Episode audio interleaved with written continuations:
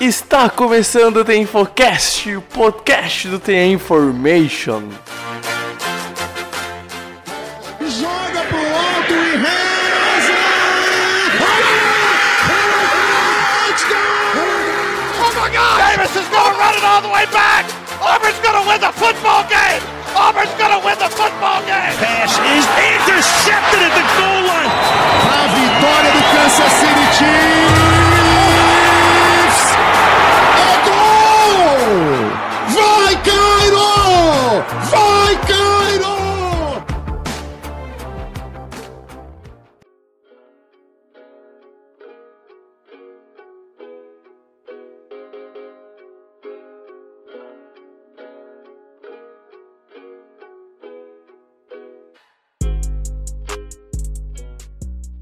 Olá, olá! Sejam bem-vindos, ouvintes do The Infocast. Está começando mais um podcast do The Information. Eu sou o Pedro Bregolin.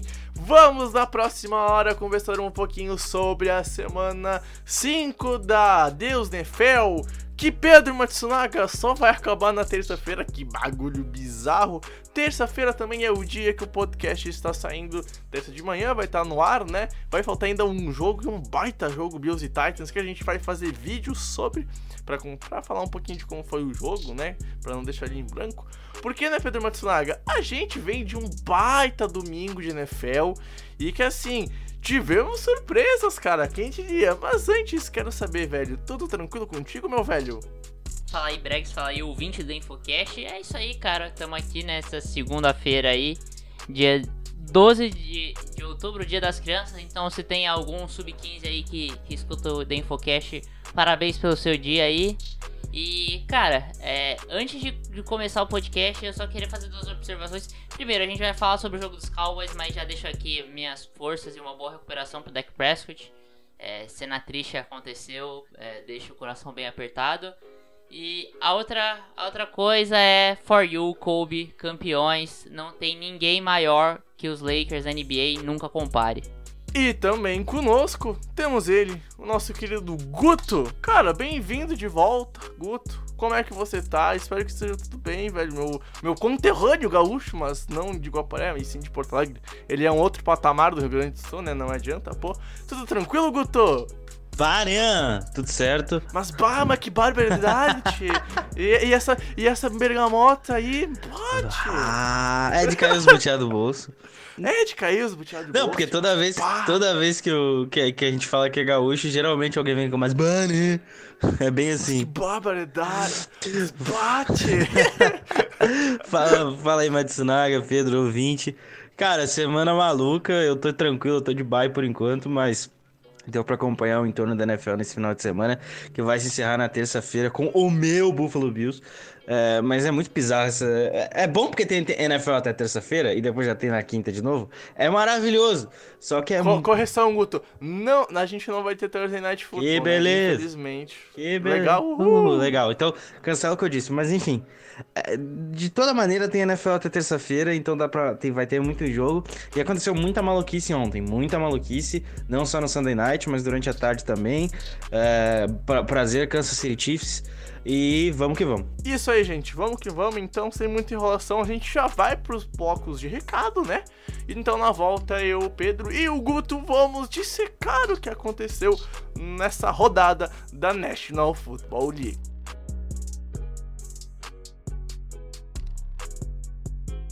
Bom, gente, vamos então falar um pouquinho, né, do nosso site, o lado da information.com.br. Tem todos os textos, vídeos, podcasts, tudo que a gente produz tá lá no nosso site, que também tem o nosso encaminhamento para as redes sociais, né? Se você acessar information.com.br, vai ver lá uma abinha redes sociais. Vai ter o, nosso Twitter, InformationNFL, e o nosso Instagram e YouTube, The Information NFL, certo, pessoas? Também lá no nosso site vai ter um encaminhamento para os agregadores de podcast. Caso você esteja ouvindo por YouTube ou alguma outra plataforma e queira ouvir em outra, vai ter lá então Anchor, SoundCloud, Spotify e demais agregadores de podcasts, né? Que pesquisando por The Infocast, o podcast The Information, e fazendo o mesmo no YouTube, você consegue achar a gente nesses, nessas redes sociais, certo, gente?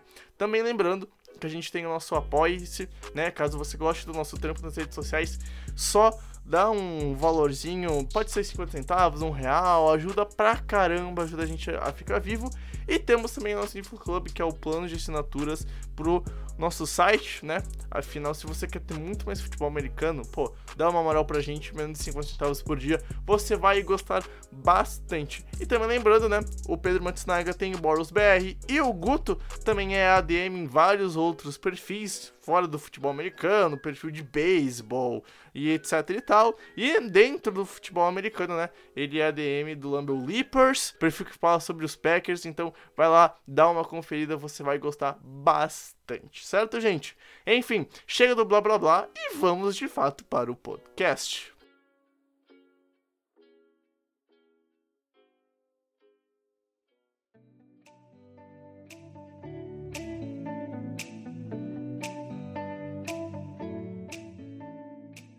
Bom, gente, vamos então começar a conversar um pouquinho, né? Primeiro jogo que vamos falar, Pedro Matsunaga, é justamente o que o Guto comentou, né, na fala inicial dele. Vegas e Chiefs fizeram um jogo que, meu irmão, meu irmão, caiu em mais um invicto da NFL. Kansas City Chiefs 4-0, perde pro Las Vegas Raiders, que chegou 2-2 no começo da rodada. E cara, a minha impressão sobre esse jogo é que literalmente Las Vegas pode brigar pro playoffs e Kansas City Chiefs é um time que, apesar de ser ainda muito superior a boa parte das franquias da, da AFC, de vez em quando vai sofrer um pouquinho. E ontem foi o que aconteceu, né, Japa? Um jogo que foi bastante disputado, bastante de igual para igual, não à toa terminou em uma posse. Mas por incrível que pareça, cara, Vegas foi melhor e para mim, pelo menos, mereceu vencer, Japa. Cara, vamos, vamos é, tornar justo aqui, dar, dar os méritos a quem merece. O jogo com 7, 7 minutos ainda restando no relógio no último quarto já estava definido pro, pro Las Vegas Raiders. Os Raiders atropelaram. Eu acho que ficava aquela, aquele suspense, será que vai dar pro Chiefs? Porque o Chiefs tem uma Holmes, então não dá para duvidar do ataque do Kansas City Chiefs. Mas, cara, a gente falou, né? É, eu falei, né, no, no, no preview da, da semana 5 sobre algumas chaves do jogo pros Raiders e o que, que os Raiders podiam se apegar para conseguir ganhar esse jogo. E, cara, é, eles fizeram, por um lado, na defesa principalmente, e no ataque nem tanto, mas deu certo. É, o, o, ponto é que na defesa eles fizeram o que a gente pediu, né, Bregs? Que foi é, fazer os Chiefs abandonarem o jogo terrestre, abandonarem o Clyde Edwards Heller. E aconteceu, e assim, o Heller não tava correndo mal com a bola, mas não, não tão mal. Assim, não tava tendo corridas explosivas, mas não tava correndo de forma péssima, mas os Chiefs abandonaram o jogo terrestre. A parada é, no primeiro tempo ficou preocupante o negócio para mim, porque assim, apesar deles é, fazerem os Chiefs a, a, abandonarem o jogo terrestre, tava um tiroteio. O primeiro tempo foi um tiroteio completo. E eu falei, cara, vai dar ruim, porque você jogar no tiroteio contra o, o Patrick Mahomes não é a, não é a estratégia ideal. Uh, mas aí os Raiders conseguiram fazer ajustes defensivos e conseguiram pressionar o Patrick Mahomes. Fizeram eles abandonarem o Clador de Heller. E aí você via, os, os Raiders conseguiam pressionar uh, com a formação clássica, né, indo 4 para pressão. Eles conseguiam pressionar fazendo blitz de forma inteligente. Isso é importante, foram blitz inteligentes para confundir o Patrick Mahomes. E cara, o lance da interceptação do Mahomes, eles têm um, um linebacker de spy e fazem um three-man rush, né? Só três jogadores para pressão e pressionam o Patrick Mahomes. E o Patrick Mahomes lança um passe equivocado que é interceptado. Então, assim, os Raiders fizeram todos os ajustes necessários. O Josh Jacobs, quando foi, é, quando foi colocado em campo, correu muito bem. E aí, a gente tem que destacar o Devontae Booker, que também dividiu carregados com o Josh Jacobs. O Allen Richard é, foi o terceiro running back nesse jogo. Mas, assim, o Devontae Booker, quando entrou também, é, foi muito bem também é, conseguiu ajudar. E, e, o Darren Waller não foi tão bem. O, o destaque recebendo uhum. a bola foi o Henry Ruggs. Uhum. E a gente tinha falado, tem que usar o Henry Ruggs como isca para esticar o campo. Os Chiefs, eles usaram como isca no começo do jogo. Os Chiefs não compraram a ideia. Os Chiefs abandonaram o fundo de uhum. campo. Falaram, não, o, o, forte deles é o jogo ali no meio de campo, o campo curto.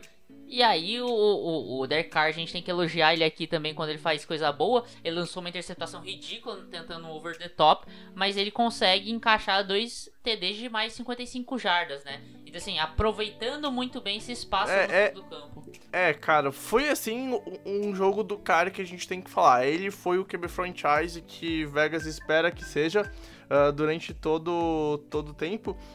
E assim, vamos lá, né? O, o Pedro pontou muito bem, principalmente o que aconteceu no ataque de KC, que foi pra mim a chave do motivo do ataque talvez não tenha engrenado ainda mais no segundo tempo. Acho que no segundo tempo faltou o jogo terrestre de fato, porque no primeiro tempo, quando o jogo tava um tiroteio, acabou 24 a 24. E aí então KC vai pro vai pro intervalo empatando, tem a posse para começar o segundo tempo e aí o que acontece? Acaba chegando só a 32 pontos. Ou seja, fez 8 pontos apenas no segundo tempo, que foi um TD e uma conversão de 2 pontos lá no quarto período. Então assim, o, o, o Vegas soube lidar muito bem com a defesa, conseguiu tirar o jogo terrestre, não à toa o, o, o primeiro RB dos Chiefs, né, que é o Clyde Edwards ele teve 40 jardas em 10 carregadas, ah, é uma média ok, 4 jardas, mas não é um, é, não engrenou, não engrenou, esse é o ponto, ah, ah, não conseguiu em nenhum momento ferir o jogo terrestre do- dos Chiefs. Aí entrou no tiroteio e aí o Pedro pontou. Os Raiders no intervalo se ajustaram muito bem. Ah, talvez o que também possa ter pesado, e o Pedro destacou no finalzinho, em o Hugs, pô, assim, sensacional, sensacional. Melhor jogo do calor até agora, um TD, duas recepções, quase 120 jardas recebidas, tendo um TD longo e, e assim, sendo muito bem explorado no fundo de campo, punindo a secundária que a gente já fala há algum tempo que não é boa, aí ficou provado que a secundária não é boa. Nelson Aguilar, dois cats, Darren Water, por mais que não tenha tido o número de jardas que vem tendo ao longo da temporada, pô, teve, du teve cinco recepções, quase 650 jardas, né? Então, assim, a gente vê que o ataque do- dos Raiders tá engrenando. Josh Jacobs, de novo, mais um belo jogo. 23 carregados, quase 80 jardas, 2 TDs. Segurança do, da, da equipe, né? Não adianta, não tem como não, não falar isso. E assim, né, Guta, a gente vê um, um, um- um time do- dos Raiders que, pelo menos a minha impressão é que semana a semana ah, tem melhorado um pouquinho.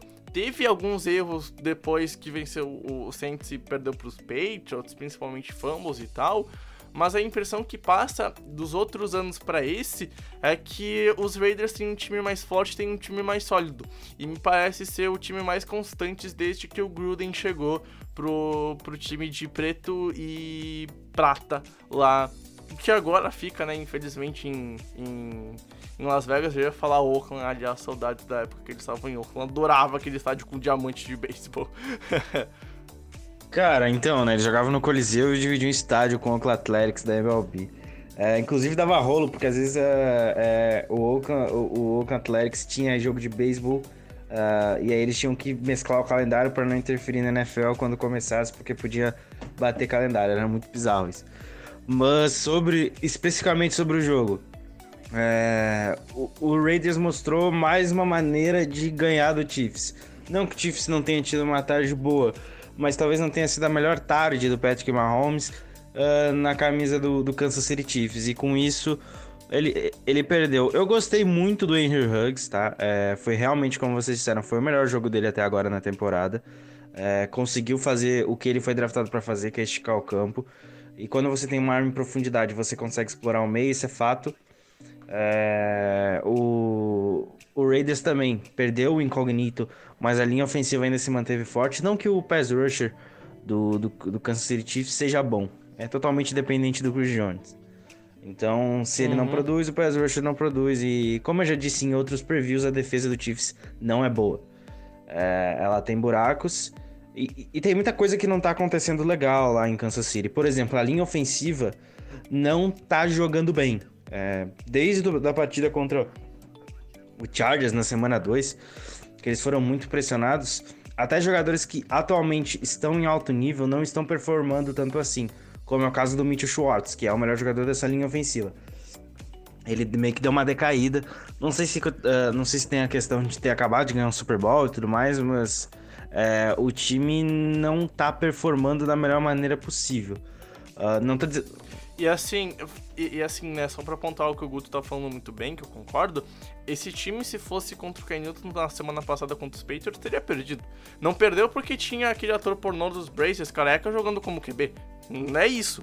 O, o, os Chiefs deveriam ter perdido já pros Patriots. Então, tipo, alguma coisa de errado a franquia tá fazendo. E oh, só uma, uma outra observação te interrompendo, Jago, que você falou do, do, do Schwartz. Eu acho que um destaque que, de um cara que eu esperava jogando melhor e que começou a temporada bem, mas já decaiu bastante foi o Khalid Zemel, né? É o cara que foi Pro Bowl lá com, com o próprio Oakland Raiders e, e assim, começou bem, primeiro jogo foi bem, o segundo jogo deu uma decaída, mas ainda tava bem. E agora ele tá ladeira abaixo, né, nessa, nessa OL dos Chiefs.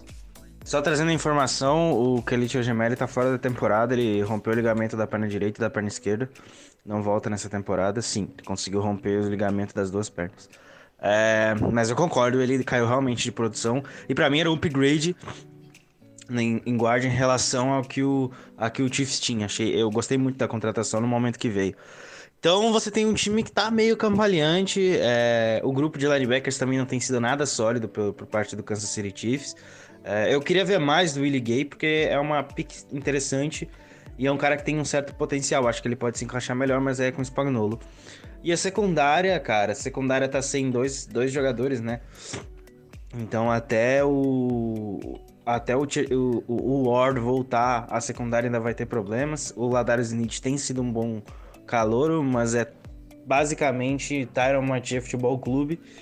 E tem o, o Thornhill que não evoluiu, né? O Thornhill não evoluiu.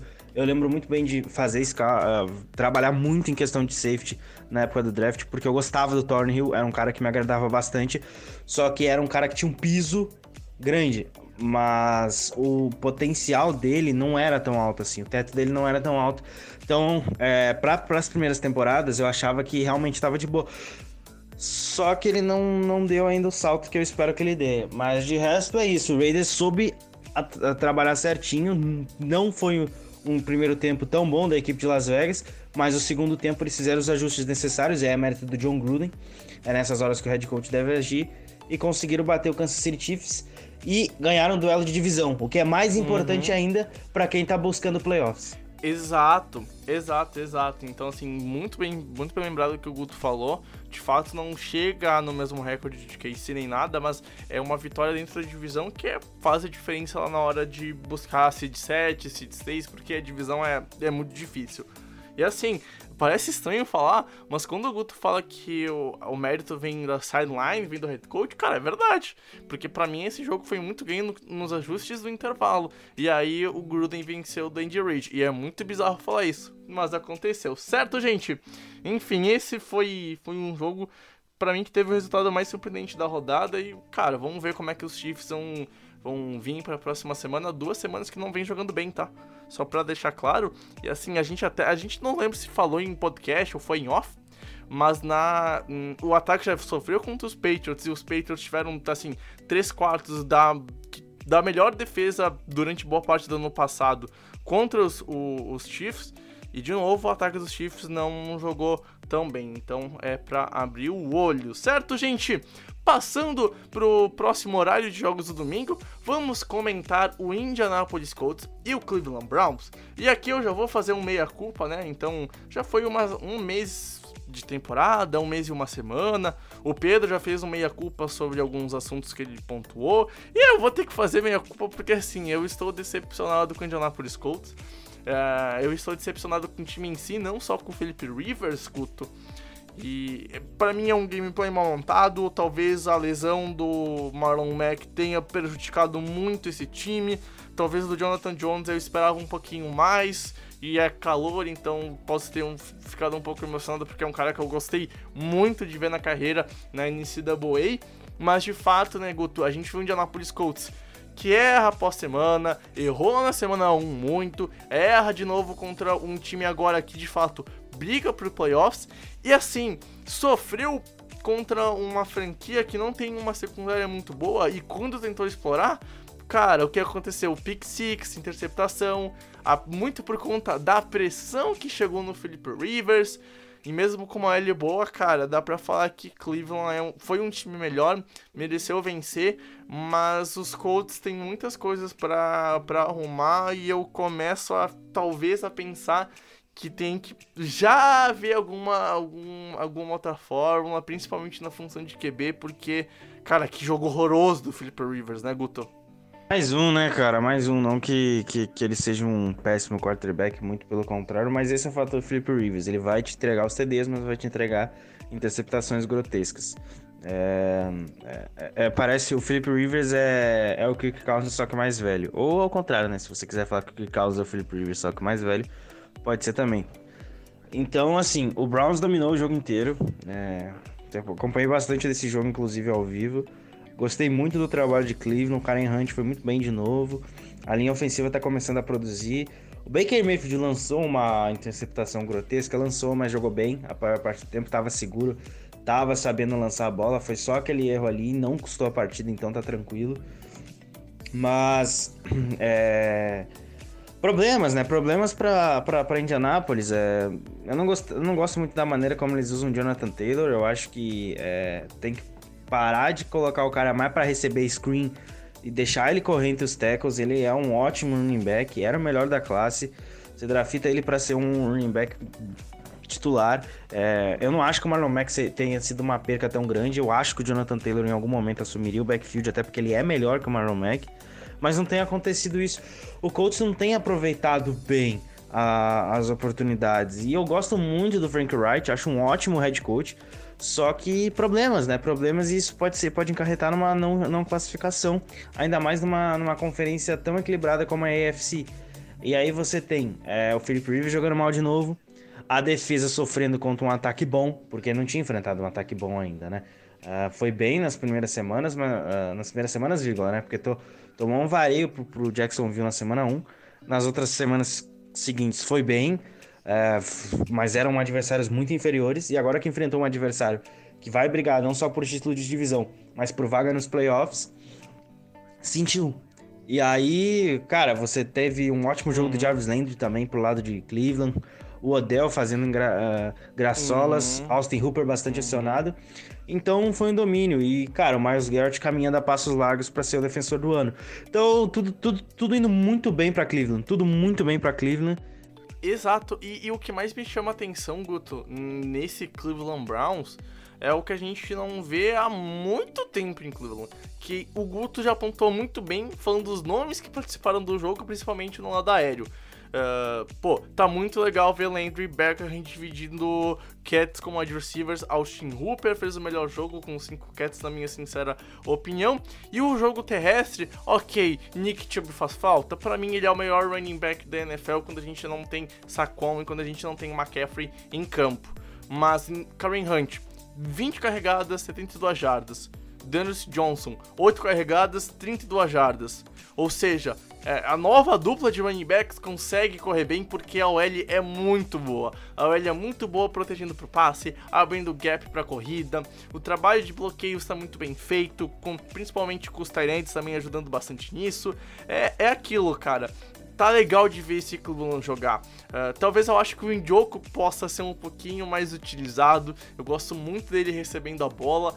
Mas assim, é óbvio que o Austin Hooper é o Tyrande número 1 um, e é melhor recebedor também. Mas assim, é, Cleveland tem pressas, Cleveland consegue usar essas peças a seu favor, uh, não fica só forçando em um recebedor ou em outro recebedor, e aí vai pra sideline e tá todo mundo brigando que nem era no passado.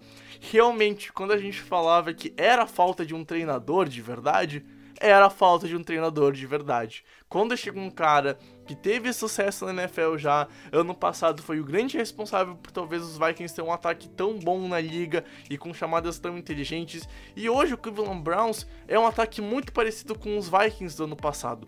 Corre bem, play action, um QB que tá jogando bem, é, é um time que tá gosto de jogar. Talvez seja o melhor Cleveland Browns desde que o time foi refundado.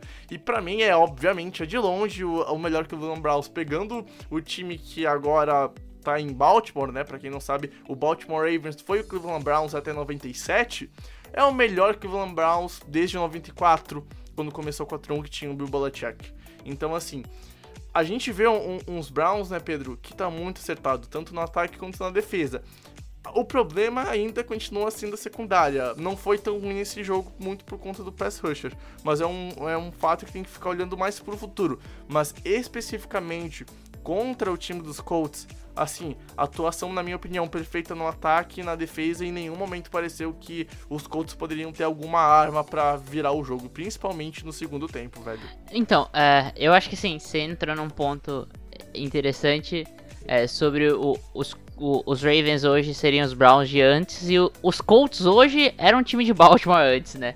Então tem essa pequena relação entre as duas equipes aí.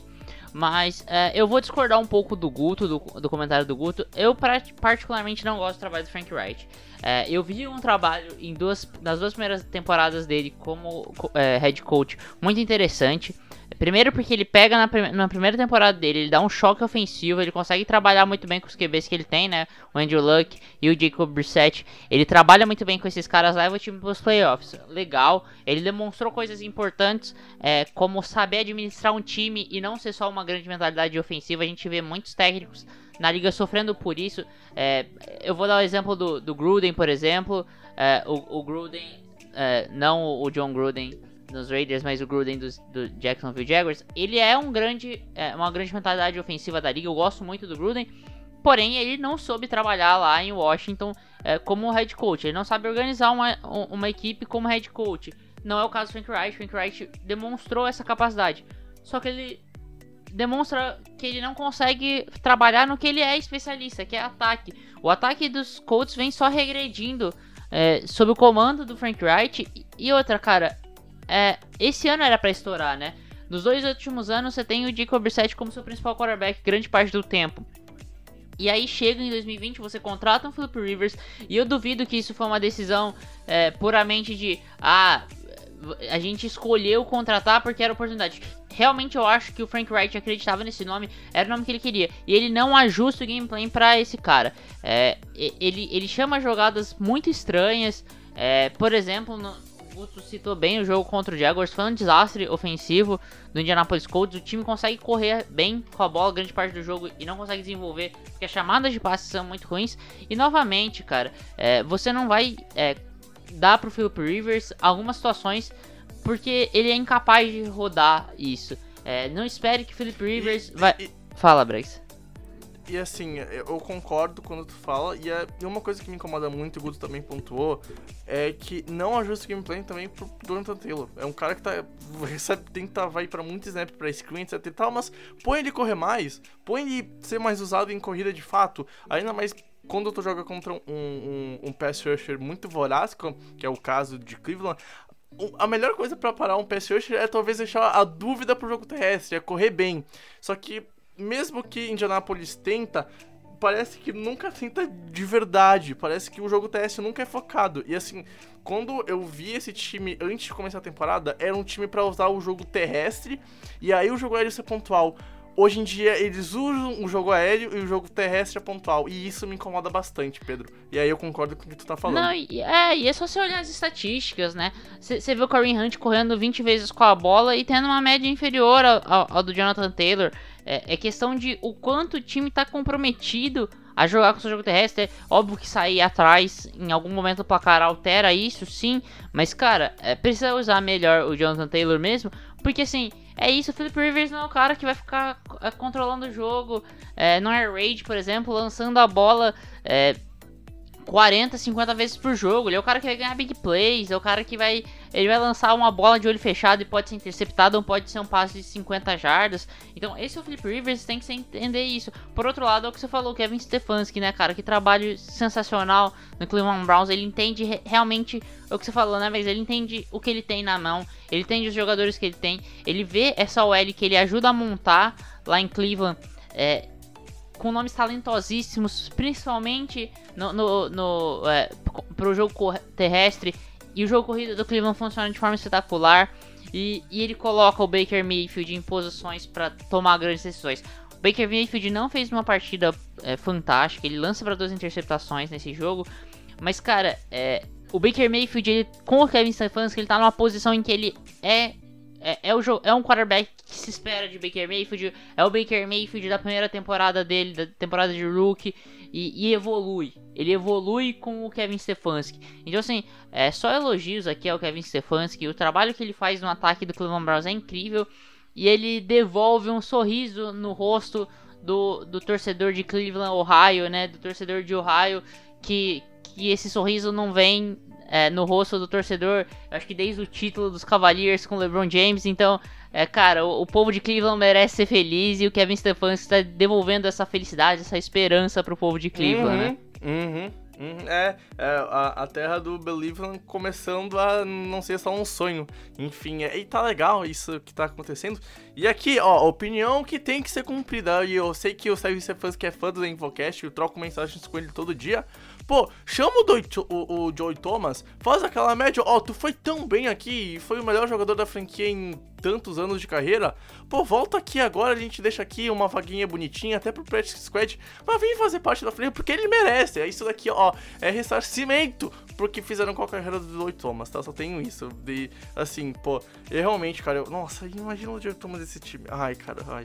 Bom, provavelmente, para quem não sabe, Joey Thomas é o meu OL favorito em toda a história da NFL, tá? Enfim, por isso esse carinho gigantesco que eu tenho com ele. Enfim, esse foi Cleveland e, e, e Colts. E... Só complementando, pode, pode falar, você, falou de, você do Joey Thomas, o Joey Thomas foi o melhor linha ofensiva que eu vi jogar na história, é um dos caras uhum. que eu uhum. sou muito fã, que uhum. nem você. É, sempre defendo ele desde. Ele, ele jogou, só pra quem não sabe, ele jogou a carreira inteira em Cleveland, é aposentado. Ele faz parte, inclusive, da, da questão de, do Cleveland, não sei se é das redes sociais. É, ele tá sempre tem uma, tem uma coluna semanal com ele que inclusive ele sempre solta. Ele soltou uma semana passada falando o, por que, que o Cleveland tá tendo sucesso no jogo corrido. É só entrar no Twitter lá do Cleveland Browns que você vai achar. Então o Joey Thomas é realmente um monstro, é um cara para ser lembrado aí. Quem não viu, que pena, porque que realmente ele era diferenciado. Uhum. E olha que eu já vi uma. E olha que a, pra mim a melhor linha ofensiva que eu já vi jogava em Green Bay. E o Joey Thomas era um absurdo, porque é, em Cleveland ele era realmente diferenciado. Cara, assim, eu ainda quero comprar uma jersey do, dos Browns do Joey Thomas. É, é isso. Pegar esse modelo atual que era o modelo que era usado quando eu comecei a ver NFL. Enfim, é, depois desse momento lindo e fofo, vamos passar então para um jogo que de lindo e fofo não tem nada, né? Porque a gente vai falar de Dallas e New York. Uh, primeiramente, né, pô, ah, eu tava cobrindo esse jogo no, no Twitter pro, pro site e, cara, eu, assim, chorei quando vi a lesão do, do, do Dak Prescott. É um bagulho que quando tu vê, tu sente, tu não consegue não ficar triste. Aliás, estou me arrepiando e com lágrimas vindo ao olho. Porque é triste, né, cara? A gente vê um time que esse ano tinha tudo para dar certo, começa meio conturbado, muito por conta de um início de um trabalho, e a gente já fez nossas críticas ao longo do, dos episódios até aqui, né, essa temporada. Mas é triste quando a gente vê que uma temporada talvez possa ter morrido. Para mim, morre, né? No, o, Andy, o, o Andy Dalton é, não tem como levar essa frente pra frente, né? E assim, tomara que o Dak Prescott volte a jogar bem. É uma lesão muito complicada. Deve voltar a jogar, obviamente mas vem muitas coisas na cabeça, como é que ele vai estar mentalmente, como é que ele vai se sentir seguro, enfim, é uma lesão que pode mudar a história do Dak Prescott na NFL. Uh, ah, não é o momento, tá, pelo, pelo, menos agora nesses próximos minutos que a gente vai conversar, se ele vai, deve assinar, não sei o que e tal, ano que vem. Não, é para comentar do jogo, mas fica aqui o, o, o, adendo, que é uma notícia muito triste, né, Japa? É uma, é uma cena muito forte da lesão dele, afinal, pô, a câmera, logo depois que dá o teco, a câmera mostra ele no chão e o pé tá virado por um, por um lugar que não deveria ocorrer. O joelho tá apontando reto pra, pra frente e o pé tá virado totalmente de um jeito estranho para trás. É uma cena forte, acontece, são lesões esportes, mas a gente fica sentido. E assim, Dallas, apesar disso, conseguiu vencer, muito por conta também do bom drive final do, do Andy Dalton. Mas New York teve chance para matar o jogo, não conseguiu. É uma, foi uma partida complicada, um bom duelo de divisão. Mas talvez o grande é, o grande asterisco do jogo, o grande assunto do jogo é realmente a, a lesão, infelizmente, né, Japa? É, cara, é, a notícia que saiu ontem foi que o Dak Prescott já estava no hospital fazendo a cirurgia, né? É, ainda não, eu não vi, pelo menos, notícias se como foi a cirurgia, se a cirurgia foi bem sucedida ou não. Esperamos que sim. É, isso é animador, né? Normalmente. Foi, foi, foi, Foi sim, bem sucedida? Foi bem sucedida. O, o deck já fez a cirurgia, tá, já tá em casa. então. Em ca- Não sei se tá em casa, eu vi o reporte, mas não é confirmado, entendi. tá? Mas que a cirurgia foi bem sucedida é confirmado. Então isso é ótimo. É assim, é. Pra, pra quem não, não, não tem muito contato com essa questão médica do esporte, normalmente cirurgias não são realizadas tão rapidamente. É, principalmente quando é questão é, de, de fratura e, e- e quando envolve tendões e ligamentos, e quando a cirurgia é realizada é, muito rapidamente, é para rápida recuperação. Então há essa esperança aí do Dak Prescott é, se recuperar rapidamente. Talvez para jogar ainda esse ano. Eu gostaria de ver o Dak Prescott jogando pelo menos alguns snaps ainda esse ano na NFL. É, não pro. Não por. pra ajudar os Cowboys alguma coisa dessa forma, mas pra ganhar confiança e pra mostrar que ele tá bem, que ele vai continuar sendo o QB que ele era. E, e sobre o jogo, cara, a gente vê um Andy Dalton bastante competente, um Andy Dalton que joga muito bem, mas cara, não dá pra se esperar que o Andy Dalton vai ser o cara que vai levar essa franquia pra algum lugar, porque simplesmente o Dak Prescott estava jogando num nível MVP e não tava conseguindo é, levar em outro lugar esse Dallas Cowboys. Dallas Cowboys tava 1-3 na mão do Dak Prescott, sendo que o Dak Prescott estava jogando de forma absurda. É, eu não acredito que o Andy Dalton vai manter o nível do Dak Prescott, Uhum. é, é irreal que isso aconteça. E, e por isso eu acho que assim, o Dallas Cowboys vai acumular inúmeras derrotas nesse caminho aí com o Andy Dalton. E, e, assim, a notícia é preocupante pra NFC East, porque, cara, é, o cenário que eu vejo atual, eu não enxergo como isso pode mudar de alguma forma. É o campeão da NFC East tendo uma campanha negativa, não é nenhuma campanha Sim, empatada. concordo. eu não vejo concordo, nenhum desses times concordo. ganhando mais de 7 jogos. Concordo, concordo. E assim, a gente vê um, um Dallas Cowboys que talvez uh, venceu muito por conta de estar jogando contra os Giants. E assim, ah, tudo bem, fez uma boa campanha pra virar. Andy Dalton jogou bem quando assumiu, 9 de 11, passou das 100 jardas. Mas jogando contra uma defesa muito fraca, um time que tá 0-5 na temporada. Uh, como é que vai ser quando pegar um, um- time mais forte? Os duelos de divisões vão importar bastante. Dallas e Eagles nem se fala, vai ser como ano passado. E aí eu vejo o Eagles tendo vantagem muito por conta de um QB que tá voltando a jogar bem. Aliás, a gente não vai se aprofundar no jogo do Eagles, mas só para dar uma pontuação, o Eagles tá, tá jogando melhor, evolui nas últimas três semanas. Uh, Carson Wentz apesar dos erros, volta a jogar bem. E ontem, se não fosse os erros dos wide receivers, eu cobri esse jogo de perto, quem teria ganho seria os Eagles. Mas o grupo de wide receivers é muito fraco, teve drop de TD que mudaria a história do jogo no intervalo. Enfim, ah, voltando para esse jogo, é, é é isso, a gente olha pro futuro e não vê um futuro muito glorioso com, com o Andy Dalton, sabe? É, é, é complicado quando tu, tu pensa nisso, porque o que vai acontecer? Uh, vai talvez brigar dentro da divisão e os duelos dentro duelos divisionais vão importar bastante. Só que tu pensa fora disso, cara, o time que vai pra pós-temporada vai a passeio aqui, sinceramente. Independente da franquia que seja, vai a passeio. É uma divisão muito fraca que fica mais fraca ainda. Uh, Dak Prescott dá pra se dizer que era um QB que ia de novo chegar perto das 5 mil jardas. Era de novo um QB que se ia levar o- os Cowboys talvez aos playoffs, sabe? Uh, não à toa era líder em jardas, era líder em passe na NFL. Uh, é, é- tu tira o melhor jogador, cara. Tu tira a esperança de um futuro bom em 2020. Tu tira a esperança de uns Cowboys fazer alguma coisa. Uh, para apontar coisas positivas, né? Pô, vamos lá. Uh, Sid Lamb jogou muito, jogou muito mesmo. 8 catch, passou das 100 jardas. Uh, Michael Gallup jogando bem. Uh, se quiser fazer alguma coisa na NFL, tá? Uh, vai ter que começar a usar mais o Amari Cooper. Vai ter que começar a variar mais nesse trio de Lamb, Gallup e Cooper. Não dá pra deixar uma diferença de 8 para 4 catches pro, do primeiro pro segundo. Uh, principalmente em questão de targets, cara. Se Lamb teve 11 targets e o Gallup e o Cooper 4. Isso daqui tem que mudar quando o Dalton virar o QB número 1, que já vai ser semana que vem. Tem que ter um rodízio maior, tem que variar mais. Aquilo que a gente falou pros Browns, tem que aplicar aqui em Dallas. E aí a gente tem que ver um, o, o Mike McCarthy fazendo esse ajuste. Vamos ver se ele vai fazer. Uh, o jogo terrestre não engrena, né, Pedro? Muito por conta da questão do da OL não ser muito boa, né? A OL vem sofrendo bastante e isso também vira um fator, cara, como é que o Dalton vai jogar com uma OL que não é tão boa? Porque ele não Pra mim, ele não vai conseguir fazer o que o, o, o Dak Prescott faz sob pressão, tá? E assim, é aquilo. A gente já falava da linha de Dalton lá em Cincinnati há dois, três anos, quando esse podcast começou.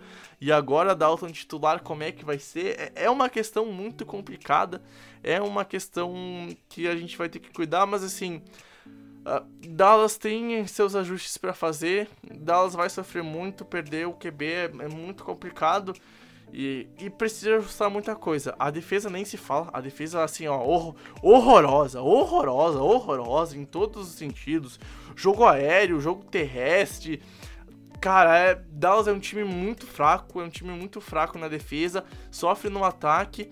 E, e agora, né, né, Goto? Quando a gente vê esse time sem o seu principal jogador, que é justamente o quarterback, que é o principal jogador do esporte, é, é complicado ver, almejar e ver Dallas fazendo alguma coisa em 2020, né? Ah, cara, pra mim é... o time ainda tem chance de ser campeão divisional. É o favorito, deve ganhar a divisão até com uma campanha 7-9, porque eles estão na divisão mais fraca da liga. É, o Eagles uh, é o famoso uh, joga como nunca, perde como sempre. Então, até fez um jogo mais é, interessante ontem contra os Steelers mas é, o Steelers não jogou bem, mas assim, é, é, eu acho que no geral, no geral mesmo, essa divisão tem muito cara de ser do Dallas. É, sei que vocês estão falando aí que o Dak Prescott pode ser um problema. Eu até acho que vai ser um problema, o Andy Dalton não é o mesmo nível, mas em termos de backup, talvez seja um dos melhores backups da liga. É, ele já foi é, titular e jogou muito tempo em Cincinnati, então um cara que tem conhecimento. O problema é que ele tem um staff desastroso, com um head coach que não mudou em nada desde a época de Green Bay, que confundiu melhorar com afobar, ao invés de, é, ao invés de melhorar os esquemas táticos, os esquemas táticos, melhorar as jogadas, as chamadas, ele está focado em arriscar a quarta descida como nunca, porque talvez isso seja algo diferente que ele não fazia. Não é bem assim, Mike McCarthy. As coisas mudaram, a NFL é um jogo bem diferente da época que você começou com a sua West Coast Offense, a West Coast Offense todo ano sofre mudanças e evoluções. É só ver aí uh, é só ver São Francisco 49ers, o próprio Los Angeles Rays, o Rays é bom, o próprio Los Angeles Rams que tá jogando uma enormidade, o ataque do Green Bay Packers também com o Matt LaFleur. Então assim, você tem aí bons exemplos e o, o Mike McCarthy parou no tempo. Do lado defensivo da bola, a gente tem um, um Mike Nolan que, cara, eu sei que o esquema é difícil, mas, é, inclusive, eu vi algumas declarações falando que alguns jogadores vão demorar até mais de um ano para pegar esse esquema porque ele é muito difícil e tudo mais. Então, não trouxesse o Mike Nolan, trouxesse um esquema uh, um pouco mais simples. É, o Dak Prescott precisava se provar e era um ano diferente. Talvez fosse algo, fosse um ano para você fazer algo mais simples, porque o time tem muito, muito talento. Você tem Sid Lamb, você tem é, Amari Cooper, você tem Zeke Elliott, você tem uma linha ofensiva que, ok, tá baleada, mas você tem Tyron Smith, Zach Martin, é, Lyle Collins, aí você tem na defesa, você traz o Everson Griffin com o Dontari Poe no miolo, você já tem o, o DeMarcus Lawrence, você tem um grupo de linebackers bom, a secundária era um problema, mas cara, é, é muito talento desperdiçado. De novo, Dallas vai ficar no caminho. Vai chegar nos playoffs? Provavelmente, até por, por questão de divisão. Mas vai ficar no caminho. E do lado do Giants, Draft ano que vem, fiquem tranquilos. Vocês vão ter uma pique alta e parem de ser engenheiros de obra pronta. O Joey Dirt vem fazendo um trabalho bom com o que ele tem. Ele é isso, ele, ele sim, perdeu essa combate. Sim, é isso, isso, isso aí. É isso. O pessoal cagando na cabeça do Jared Judy. Bom, bom, tem gente lá falando, ah, mas o Jared Judy não sabe montar ataque. Meu irmão, ele cuidava do Special Teams em New England. Cala, cala.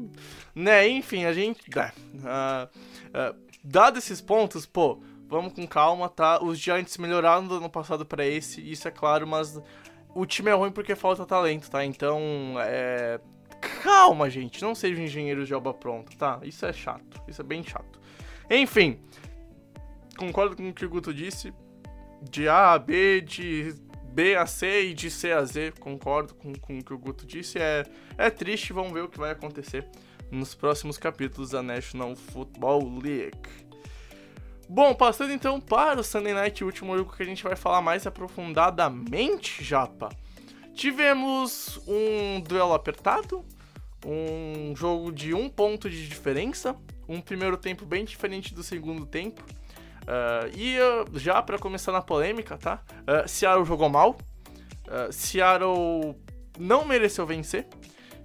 Russell Wilson jogou bem, mas não jogou bem a nível de MVP, só que não tem como falar que ele não jogou pelo menos muito bem depois do que ele fez no último drive, né? Mas é aquilo, né? Minnesota errou muito no segundo tempo, né, Japa?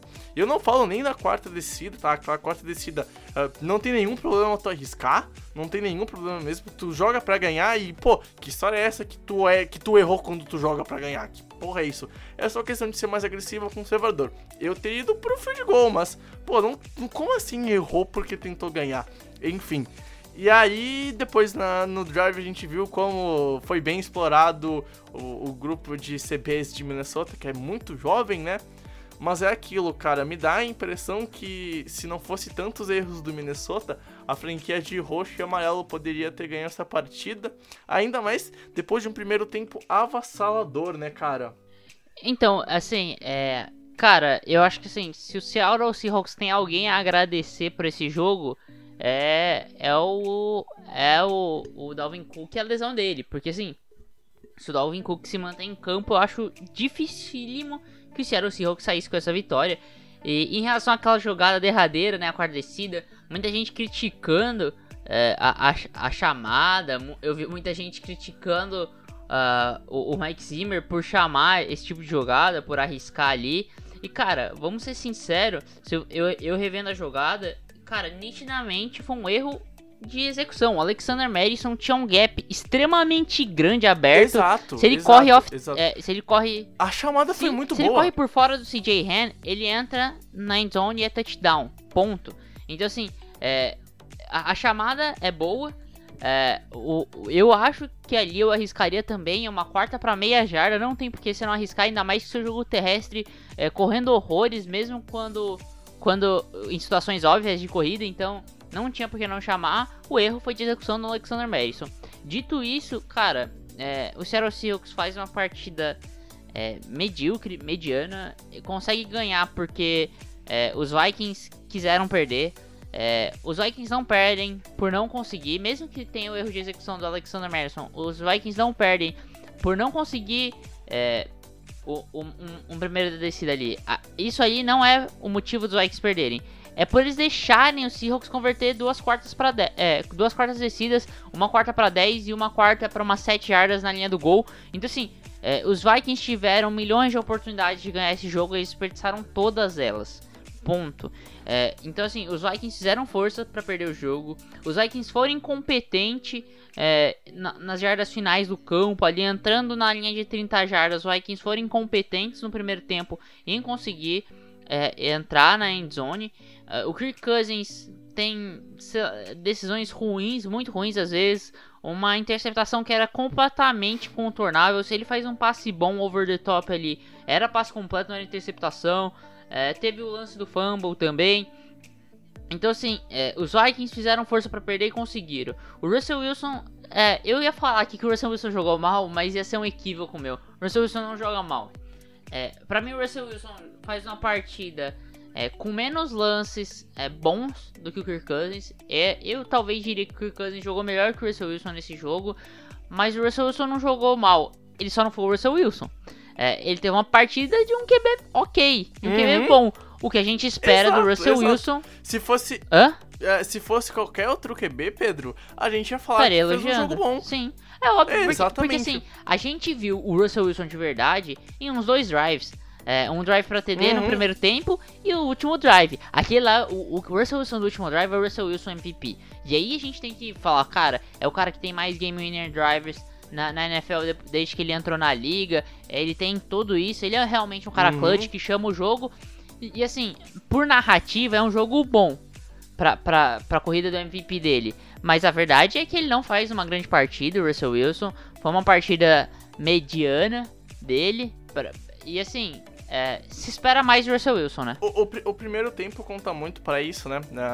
mesmo que ele termine o primeiro tempo com 5 de 5 ou 6 de 6, não tenho certeza agora, é um primeiro tempo abaixo de toda a franquia do Seattle, porque perdeu o domínio das trincheiras, Uh, teve um drive que, que Minnesota ficou 10 minutos em campo e foi pro field goal, pelo menos conseguiu parar os caras. Mas, uh, cara, Seattle sofreu nas trincheiras no primeiro tempo. Uh, no segundo tempo, teve 3 minutos de domínio. E, aliás, surreal, cara. Assim, foi 3 TDs em 3 a 2 minutos. Um, um negócio surreal, assustador o que Seattle fez, que foi justamente quando teve aquele soco de perder o Cook. E aí, então, o Cook foi pro, foi pro, pro vestiário.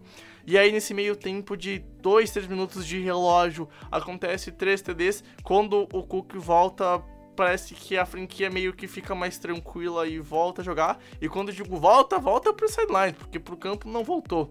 Então, assim, uh, erros, erros, erros. A franquia se abateu muito quando perde o seu principal jogador no jogo, ok, mas foi de um jeito assustador. Uh, Kirk Cousins mostrou de novo falhas como o QB líder dessa franquia nesse momento do jogo. Aí depois, quando consegue arrumar as coisas, volta a jogar bem, volta a ter o domínio do jogo com, a, com as trincheiras, volta a correr relativamente bem, não como fez no primeiro tempo, mas volta a punir o adversário. Vira o jogo, faz um 26 a 21 com dois TDs em bons drives do Kirk Cousins, terminando em dois TDs do Adam Thielen. Mas é, é, é aquilo, Guto. Uh, o Pedro pontuou muito bem os erros no primeiro tempo de não aproveitar quando chega no campo ofensivo. No segundo tempo, conseguiu marcar dois TDs, mas a defesa falha no quarto período novamente e falha no começo do segundo tempo. Então, assim, é, é, cara, é mais um jogo que Minnesota fica na garganta a vitória e parece que não vai, que fica entalada, que fica prejudicada, que é um time que, de fato, na minha opinião, vem melhorando semana após semana, principalmente depois da semana 3, vem melhorando bastante, só que ainda tem muito trabalho para fazer e, e, ver também como é que tá a lesão do Cook, porque é algo que pode interferir muito na briga por wildcard dessa franquia, porque de fato a divisão parece ser inacalçável com o Green Bay Packers. E vai saber porque o Chicago Bears também tá jogando bem, então, quer dizer, tá, tá ganhando, tá ganhando, mas enfim. Cara, sobre o Vikings, esse é o risco de você pagar o que você pagou no, no Dalvin Cook, né? Essa questão de lesões, ele já teve uma lesão muito grave no ano de rookie. E essas lesões aí podem ser o problema de você pagar o que se paga nele. Mas não sendo nada demais, eu acho, tenho quase certeza, que é a tal da hamstring, né? Eu tenho, eu tenho, eu tenho quase certeza, tenho uma leve desconfiança que seja, mas tenho quase certeza que é isso. A gente vai ver no Injury Report essa semana. Mas, é, voltando a falar exclusivamente do jogo, enquanto uma moto filha da puta passa aqui na frente, tomar no cu. Perdão, Ayose. Mais um dia, norm... é, mais um dia normal de quem grava podcast em casa, né? Mas enfim, você tem um time que tem seu talento, é verdade que perdeu muito. O Vikings passa por uma reformação e tenta ser competitivo. Eu não sei até que ponto isso vai ser vai ser o grande vai dar certo, né? Não tem dado por enquanto, tá 1-4. Mas ontem, cara, ontem foi, foi o que vocês falaram, assim. O Seahawks jogou muito mal dos dois lados da bola. O Vikings conseguiu pressionar eles a todo momento. A linha ofensiva do Seahawks não é boa e mostrou é, isso ontem de novo. É, não gostei das chamadas do, do, do Sr. Brian. É, cara, em, muito, em muitos drives era corrida-corrida. Voltou aquele negócio de não deixar o Russell Wilson trabalhar mais e tal. Mas, no geral, o time conseguiu ganhar. E eu acho que no final do dia é isso que importa. O Seahawks está 5-0. Repito, não jogou bem. Principalmente do lado defensivo da bola. A defesa do, do Seahawks carece de talento em vários setores. E seja no pass rusher, seja na secundária. O grupo de linebackers é muito bom porque você tem o melhor linebacker da liga, que é o Bob Wagner, e você tem o, o KJ Wright, que teve até aquela interceptação num passe horrendo, horroroso, pitoresco, o que você queira falar do Kirk Cousins, limitou o ataque do Vikings a 26 pontos, é verdade, mas não sei até que ponto foi mérito da defesa deles ou demérito da defesa do Vikings, do ou demérito do ataque do Vikings, porque hora ou outra eles conseguiam penetrar tanto com o Dalvin Cook quanto com o Alexander Madison, e o, o ponto forte dessa defesa era o jogo terrestre, não foi bem, é, exceto o Jalen Reed, que realmente fez um bom jogo, mas de resto não foi bem, então o Seahawks tem problemas e muitos problemas. E aí chega a hora que o Russell Wilson consegue mascarar esses problemas e o time tá 5-0. Cara, exato, exato, exato. E assim, é, provavelmente não fosse o Russell Wilson, o, o Seattle já teria algumas derrotas essa temporada. Uh, contra os Patriots foi o principal jogador. Uh, contra os Vikings foi o cara que venceu a partida. Então, assim, concordo quando o Guto fala de mascarar problemas, principalmente da OL. E assim, ontem uh, foram quatro sacks, mas a impressão é que poderia ter sido 10, porque uh, foi avassalador o domínio das trincheiras. E até do, do lado ofensivo dos Vikings, por mais que tenha tido muitas faltas na, nas trincheiras, a todo momento tinha gap aberto, tinha caminho livre para os running backs, seja qual RB era. Então, assim, Uh, Seattle tem algumas coisas a ajustar, mas quando tu tem um, um, cara que tá a nível MVP hoje, é o MVP da temporada por muito, tu pode se dar, entre aspas, ao luxo de ter partidas ruins de vencer. O problema é que tu tem que fazer ajustes semana após semana para sanar. E pelo menos na OL eu tenho minhas desconfianças que eu não vejo a OL melhorando de fato semana após semana. Aliás, talvez veja até regredindo, que foi o caso de, pro jogo dos Vikings. Vamos ver como é que vai ser ao longo das próximas duas, três semanas, principalmente, ver como é que essa OL vai se ajustar. Mas tem algumas coisas a, a arrumar e vamos ver como é que Seattle vai conseguir fazer esses ajustes. Só mais um adendo aí, você falou da OL, a OL do, do Seahawks está para o Russell Wilson como a OL do Chiefs está para o Patrick Mahomes. Cada sim, semana sim. as duas linhas ofensivas vêm jogando de maneira pior. Sim, concordo, concordo, concordo. Não, não é nenhum absurdo tu falar e afirmar isso. Então, é, vamos ver como é que Seattle vai melhorar essa questão, certo, gente? Enfim, fechando então os jogos que a gente pontua um pouquinho mais aprofundadamente. E agora então, chegamos ao momento clássico que o Pedro Matsunaga vira o Senhor do Tempo. Eu ainda tenho que parar uma hora e, e pegar e fazer uma trilha especial para esse momento, prometo, minha gente. Até o Super Bowl vai. Ou melhor, não, até o final da temporada regular, né? Porque depois a gente nos, nos playoffs pontuar jogo por jogo. Então, Matsunaga, pegue seu cronômetro, vire o senhor do tempo, aquele cara que quando passa de 30 segundos vai cortar o amiguinho falando, porque é a lei desse podcast agora. Enfim, cara, passo o meu papel de host a você, Japa. então vamos lá, passar a régua na semana 5, né? Então, Bregs pode já começar com o Tampa Bay Buccaneers e Chicago Bears, o Thursday Night Football dessa última semana. Cara, vamos lá então. Uh, Chicago Bears é um time que mereceu vencer o jogo, por incrível que pareça. A defesa foi muito bem. O ataque do Tampa Bay Buccaneers continua 8 ou 80 e tem que arrumar isso logo. Não pode ser tão inconstante quando tem o menino Tom Brady em campo. No mais, os Bucks têm muitos erros para corrigir ainda. O Chicago também, mas Chicago vai vencendo no final do dia. E assim como o Guto falou, é o que importa, Pedro. Então eu vou falar agora sobre Carolina Panthers e Atlanta Falcons. Cara, mais o mesmo. Graças a Deus, Dan Quinn e Dick Carter demitidos. É, Atlanta Falcons talvez veja uma luz do fim do túnel agora com um novo front office e uma nova comissão técnica. Para o Carolina Panthers é exatamente o contrário. Eles têm um front office extremamente competente e um coach staff espetacular com o Joe Brady, com, com o Matt Rule e o encaixe perfeito Ed Bridgewater jogando muito bem, principalmente com seus recebedores, é, Robbie Anderson e DJ Moore. É, esses Panthers têm bastante futuro. Guto, para você, Los Angeles Rams e Washington Football Team. Mais do mesmo em Los Angeles, né? Defesa que consegue agredir o quarterback. Ignorem as falácias sobre o que o Aaron Donald falou ontem. Foi um elogio em relação ao Alex Smith.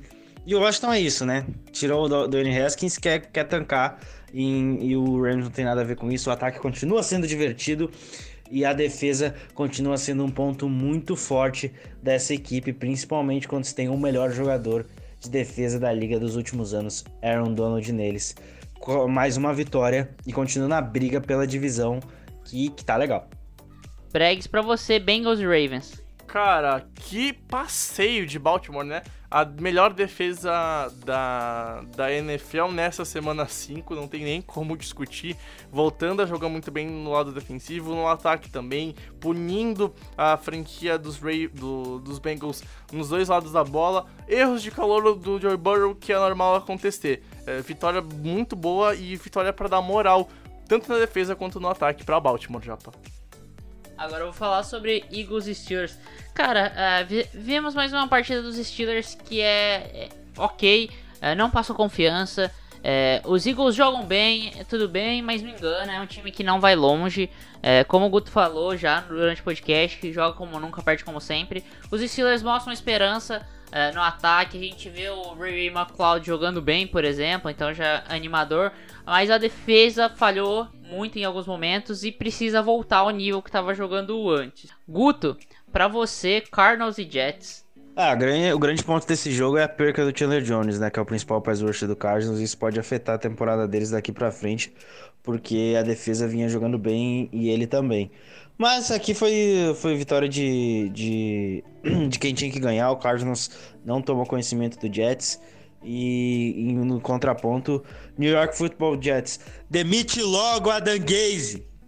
Bregs com você, Jacksonville Jaguars e Houston Texans. Cara, foi um jogo disputado em boa parte do, da partida, mas uma hora o, o, os talentos do Houston pesaram e aí Houston conseguiu abrir vantagem, principalmente no segundo tempo, teve tranquilidade para, principalmente no quarto período para vencer, uh, mas um, um, um, capítulo talvez de reconstrução dos Texans com um novo coach staff? Talvez, sim. Vamos ver como é que vai ser daqui para frente. Primeira vitória do ano, quem sabe para dar moral, Japa. Eu odeio o Doug Marrone e o Aldrich Rosas. É, agora eu vou falar sobre Miami Dolphins e San Francisco 49ers. Cara, é muito estranho a saída do Garoppolo. Ah, vamos ser poupado. O cara parecia que tava super bem ali. Então, não acho que seja lesão realmente o motivo. Eu acho que Shanahan está de saco cheio de seus quarterbacks é, na off-season vai buscar um quarterback novo. Por outro lado, o Miami Dolphins é um time com futuro, é isso. É um time extremamente competente. Quando o Fitzpatrick joga bem, é um time que voa em campo. Então, tudo para ter um futuro brilhante com, quando o Tua puder entrar e jogar. Com você, Guto, é, acabou na verdade. A gente já terminou de falar de é, acabou. a semana foi curta. Bom, gente, os próximos, o Monday Night e o Tuesday Night, olha só, o joguinho novo. Não lembro se teve jogo na história da NFL na terça-feira, vou pesquisar. Enfim, uh, esses jogos a gente vai falar em texto e em vídeo, tá? Então vai estar tá lá no nosso site, a gente vai cobrir eles. Mas por causa do podcast a gente já vai já vai ficar com esses jogos aqui, mas a gente vai cobrir esses jogos em outras mídias, certo, gente? Então só theinformation.com.br para saber certinho a nossa opinião dessas duas partidas que fecham a Week 5 da National Football League.